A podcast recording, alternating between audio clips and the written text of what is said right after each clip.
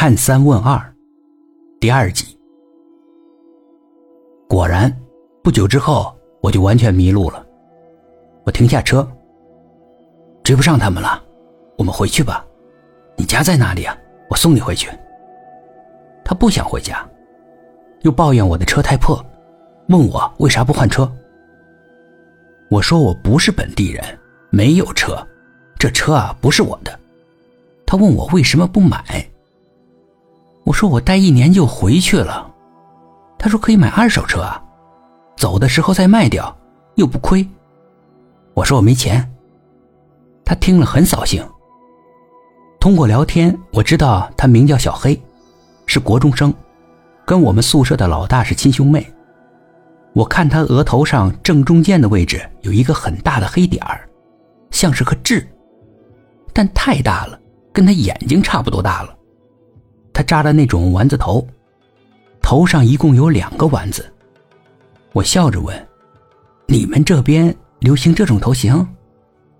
他不屑地说：“才不是，你不懂，这是天线。”我以为他说的是什么方言。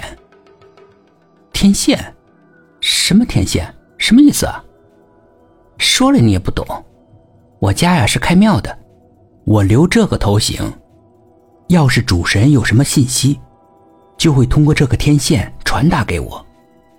我很纳闷儿，心想，庙也可以自己开。他说饿了，我们重新上车，不久之后便找到一个便利店。我们进去买了东西，坐在店里面吃。他吃过之后要买饮料。买了饮料之后呢，我口袋里的钱已经花的差不多了。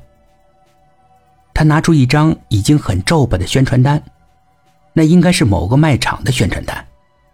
他假装看着，却拿眼睛不时的瞟我。他指着一则品牌运动鞋的广告：“这双鞋好看吗？”我点头说好看。他说那鞋啊正在打折，而且买鞋还送运动手表，很划算。我说那你买呀。他说他父母不给他买，然后用一种乞求的眼神看着我，那种眼神是令男性无法拒绝的眼神。我真想出钱替他买下来，不过看了一眼那鞋的价格，打消了一切的冲动。于是我避开了他的眼光，假装喝起饮料。他问我：“你能不能帮我个忙啊？”我心想，他肯定是找我借钱。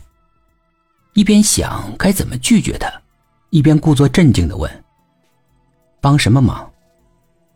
明天我去给人看三世，你帮我收钱行不行啊？看三世？对呀。这儿有个规矩，是不能收钱的。不过你帮我收，就没事了。怎么看？看什么？摆摊算命？我有神通，可以帮别人看三世，不过只能看三世，多了不行。我是看三说一，看到三世，但只能说出一世，这也是规矩。我觉得。他应该是什么宗教的信徒，于是点头。哦，你是说你相信轮回转世那种说法？当然相信。那些是没科学根据的，那些都是神话传说。你不信？好吧，我看看你的三世，让你信服。你想知道自己哪一世的事情啊？必须以这一世为基准的三世。往前和往后啊，都行。